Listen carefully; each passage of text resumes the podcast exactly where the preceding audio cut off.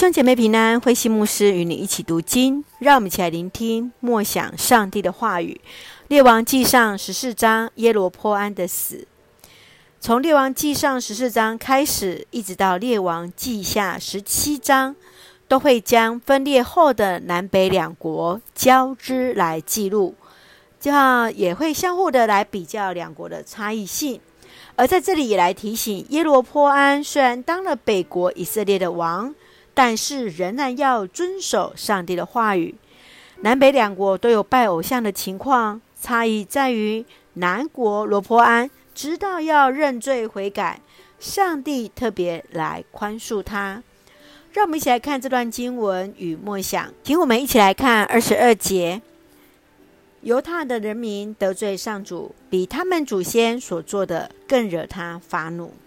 所罗门王大兴土木来兴建。圣殿王宫，人民背负着重税服劳役，他的儿子罗波安来继承王位，却是采取更高压的政策，导致王国分裂。他更进一步立石柱和亚斯拉，让人敬拜。上帝让是玛雅先知去责备了罗波安王以及犹大的领袖。你认为愚昧的罗波安让你有什么样的信仰反省？为什么上帝一再的提醒显出了预兆跟警戒，人们还是不愿意悔改呢？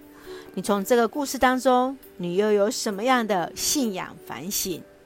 让我们一起用十四章第九节来作为我们的金句和提醒：你比你以前的统治者犯了更大的罪，你背叛了我，又铸造偶像来拜。惹我发怒，求主来怜悯，来提醒我们如何能够在上帝的面前依然坚守神所喜悦的事。让我们先用这段经文来作为我们的祷告。亲爱的天父上帝，感谢上帝与我们同行，保守我们一切平安。求主赦免我们知道和不知道的罪，不让罪阻断了我们与你的关系。圣灵赐下悔改的心，使我们来敬畏你，持续行在上帝所喜悦的路上。赐福我们所爱的教会与弟兄姐妹，身体健壮，灵魂兴盛。恩待保守我们所爱的国家台湾和执政掌权者，满有上帝而来的智慧与上帝的同在，来成为上帝你那恩典的出口与众人的祝福。感谢祷告是奉靠主耶稣的圣名求。